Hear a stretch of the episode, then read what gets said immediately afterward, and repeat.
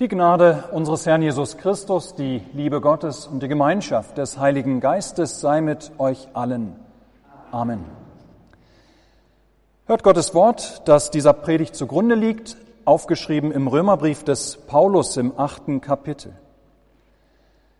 So gibt es nun keine Verdammnis für die, die in Christus Jesus sind. Denn das Gesetz des Geistes, der lebendig macht in Christus Jesus, hat dich frei gemacht von dem Gesetz der Sünde und des Todes. Denn was dem Gesetz unmöglich war, weil es durch das Fleisch geschwächt war, das tat Gott. Er sandte seinen Sohn in der Gestalt des sündigen Fleisches und um der Sünde willen und verdammte die Sünde im Fleisch, damit die Gerechtigkeit vom Gesetz gefordert in uns erfüllt würde, die wir nun nicht nach dem Fleische leben, sondern nach dem Geist. Denn die da fleischlich sind, die sind fleischlich gesinnt. Die aber geistlich sind, die sind geistlich gesinnt. Aber fleischlich gesinnt sein ist der Tod. Und geistlich gesinnt sein ist Leben und Friede. Denn fleischlich gesinnt sein ist Feindschaft gegen Gott, weil das Fleisch dem Gesetz Gottes nicht untertan ist, denn es vermag's auch nicht. Die aber fleischlich sind, können Gott nicht gefallen. Ihr aber seid nicht fleischlich, sondern geistlich, wenn denn Gottes Geist in euch wohnt. Wer aber Christi Geist nicht hat, der ist nicht sein. Wenn aber Christus in euch ist, so ist der Leib zwar tot um der Sünde willen, der Geist aber ist lebendig um der Gerechtigkeit willen. Wenn nun der Geist dessen, der Jesus von den Toten auferweckt hat, in euch wohnt, so wird er, der Christus von den Toten auferweckt hat, auch eure sterblichen Leiber lebendig machen durch seinen Geist, der in euch wohnt. Amen. Liebe Gemeinde, er versteht auch nicht, wie es dazu kommen konnte. Er begreift nicht, wie er sich dazu hatte hinreißen lassen. Ja, wie konnte er nur einem anderen Menschen das Leben nehmen? Warum nur hatte er sich nicht beherrschen können in dem Moment, als der Streit mit seinem Nachbarn eskaliert war? Warum ist er nicht zurückgetreten? Warum ist er nicht weggetreten von der erhitzten Situation, um sich erst einmal zu beruhigen? Stattdessen war er handgreiflich geworden. Irgendwann hat er das Messer in die Hand genommen, das auf dem Tisch neben ihm gelegen hatte. Es war alles so furchtbar schnell gegangen. Ja, er weiß wirklich nicht, wieso ihm derart die Sicherung durchgebrannt ist. Aber Tatsache war, sein Nachbar war tot und er saß im Gefängnis und wartete nun auf den Prozess. Es würde ein Prozess sein, der wohl ziemlich schnell gehen würde, denn die Sache war ganz eindeutig. Er war schuldig. Er konnte sich da nicht herausreden. Nein, sein Nachbar war tot und er trug dafür die Schuld. Er hatte es getan. Und er musste nun mit den Konsequenzen leben. Ein Leben hinter Gittern, ein Leben auch voller Schuld und voller Gewissensbisse. Plötzlich klopft es an der Tür seiner Gefängniszelle. Sie geht auf. Ein Polizist kommt herein und sagt, komm mit, hier sind deine Sachen. Ja, du bist frei. Du darfst nach Hause gehen. Du bist frei. Es liegt nichts mehr gegen dich vor. Geh nach Hause. Du kannst zurück in dein Leben. Liebe Gemeinde, zugegeben, diese Geschichte klingt total übertrieben. Zumindest in Bezug auf die Justiz in unserer Welt. Ja, damit kann in einem Rechtsstaat etwa wie Deutschland, damit kann kein Totschläger rechnen, dass er einfach so freikommt, ohne Strafe, ohne Konsequenzen. dass er plötzlich ganz und gar unverdient wieder auf freien Fuß kommt, so als sei nie etwas gewesen. Aber in Bezug auf die Gerechtigkeit, die vor Gott gilt, ihr Lieben, in Bezug auf diese Gerechtigkeit, die kommt aus Glauben in Glauben, ja bezogen auf die Gerechtigkeit, die vor Gott gilt, in Bezug also auf unseren Stand vor Gott, da ist die eben beschriebene Geschichte keine Übertreibung, sondern im Gegenteil sogar eine Untertreibung. Wer kommt am Ende seines Lebens mit dem Leben davon? Unverdient. Um diese Frage geht es heute, ihr Lieben, wie eigentlich immer in der Kirche. Und es ist, wie immer, es ist eine Frage von Leben und Tod. Ja, auch am Pfingstfest geht es um diese eine Frage. Wenn du heute sterben solltest, wie steht es dann um dich vor Gott? Es ist die wichtigste Frage deines Lebens. Die ist wichtiger als die Frage danach, wie es dir aktuell geht, finanziell oder körperlich oder psychisch. Dieses, diese Frage ist wichtiger als die Frage, wie du deine kommende Woche und die kommenden Monate gestalten möchtest. Sie ist wichtiger als die Frage, wie lange dieses Corona-Thema uns noch weiter beschäftigen wird und was für Konsequenzen dieses Ganze hat für unsere Gesellschaft und für die deutsche Wirtschaft. Diese Frage ist wichtiger als die Frage, wie es wohl mit dem Krieg in der Ukraine weitergehen wird, ob sich die Lage weiter entspannen wird oder gar eskalieren wird und ob wir diesen Krieg noch deutlicher zu spüren bekommen hier in Deutschland oder nicht. Ja, an der Frage, an welchem, in welchem Verhältnis du und ich zu Gott stehen.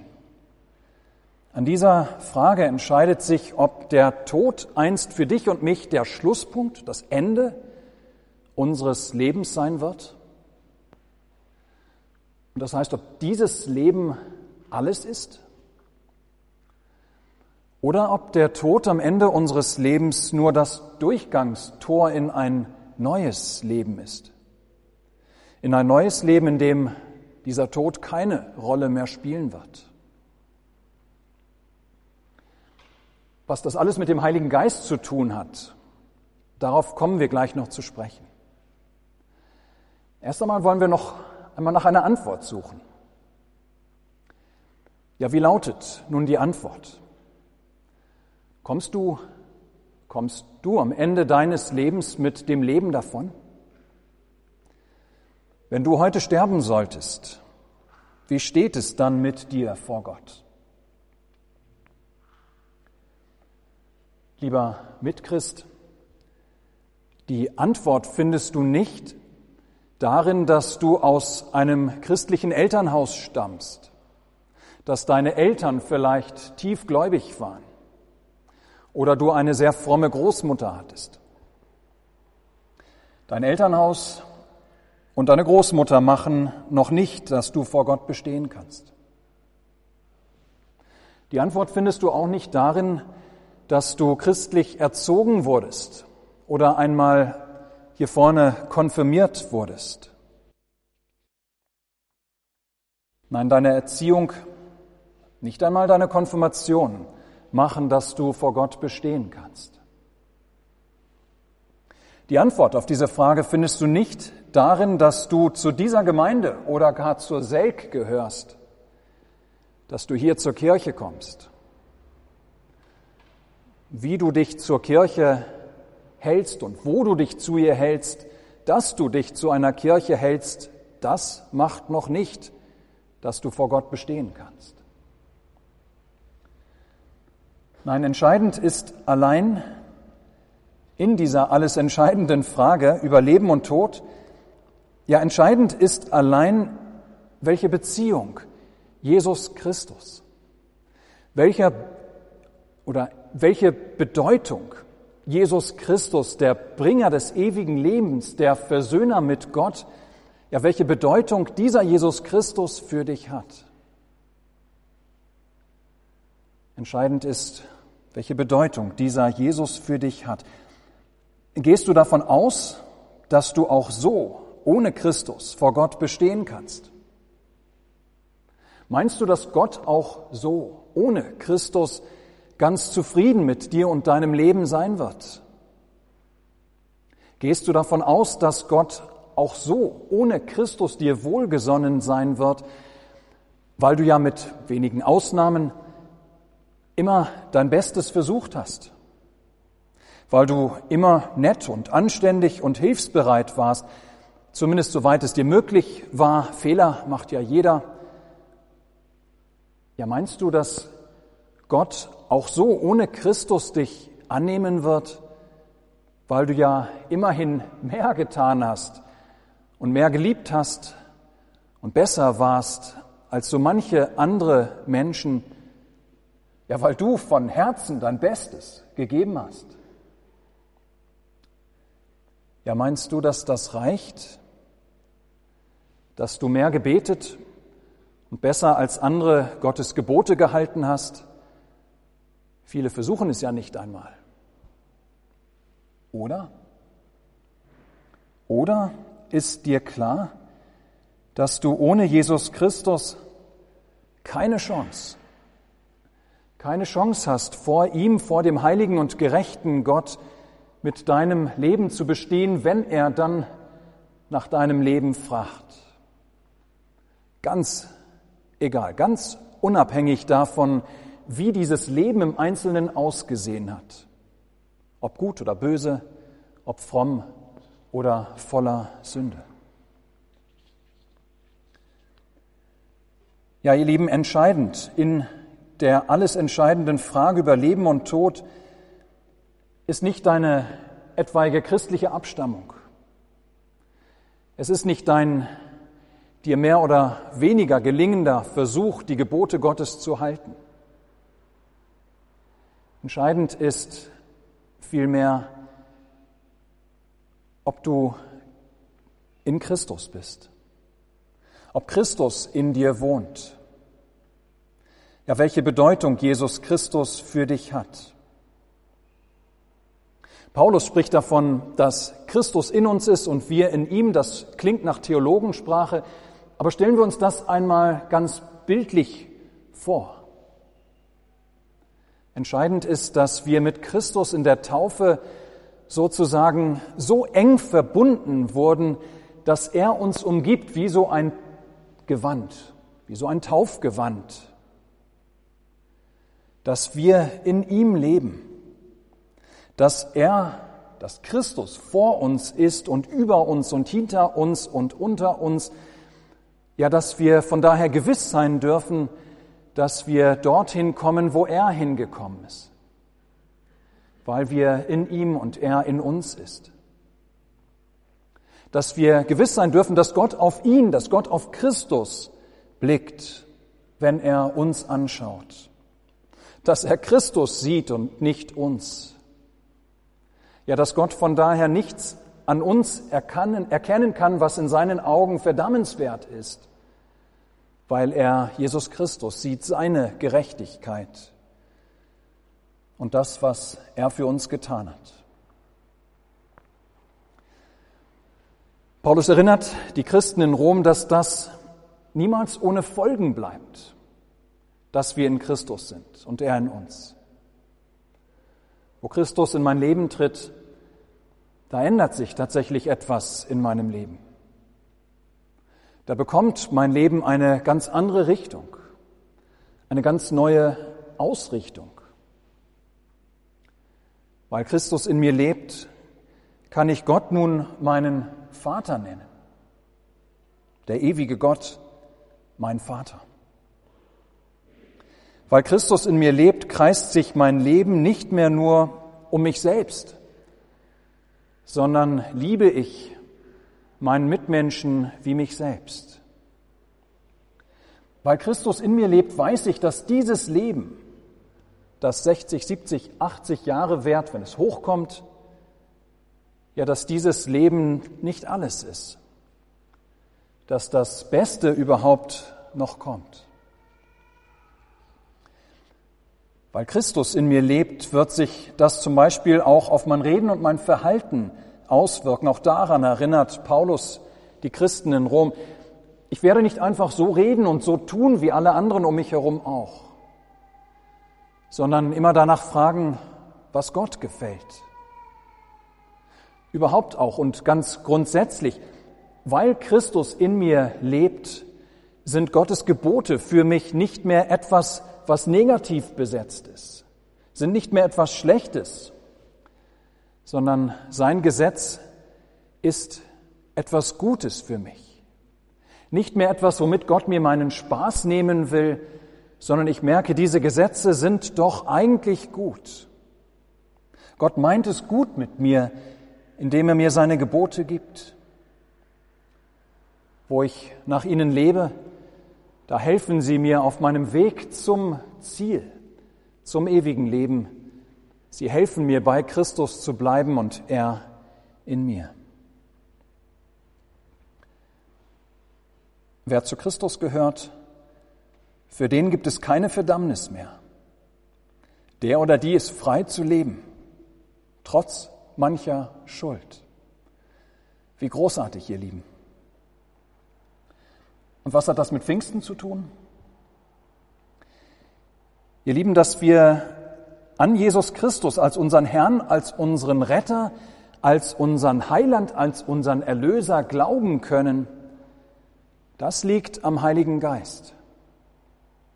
Dafür hat Gott seiner Kirche seinen Geist zu Pfingsten gegeben, damit dieser Geist durch seine Gaben uns Jesus Christus immer wieder bringt, dass wir an ihn glauben können.